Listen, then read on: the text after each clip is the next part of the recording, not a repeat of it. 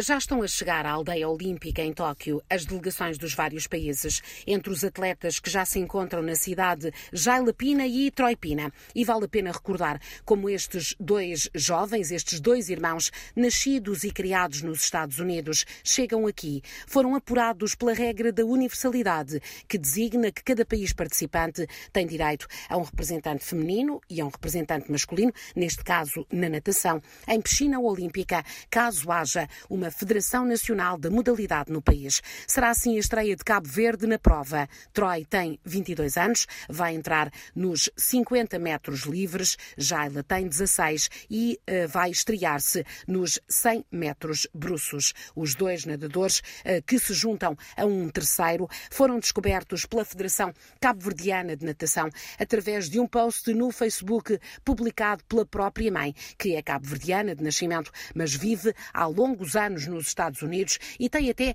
uma outra filha, também ela estrela na natação, mas que não vai estar em Tóquio. Apesar de nunca terem estado no arquipélago, Jaila e Troy entram desde já na história do desporto das ilhas, eh, depois de um membro da família ter contactado o Comitê de Natação em 2017 com os tempos. Logo um ano depois, começaram a nadar com as cores de Cabo Verde, competiram pela primeira vez eh, numa prova na Argélia e agora vão estar nos Olímpicos de Tóquio.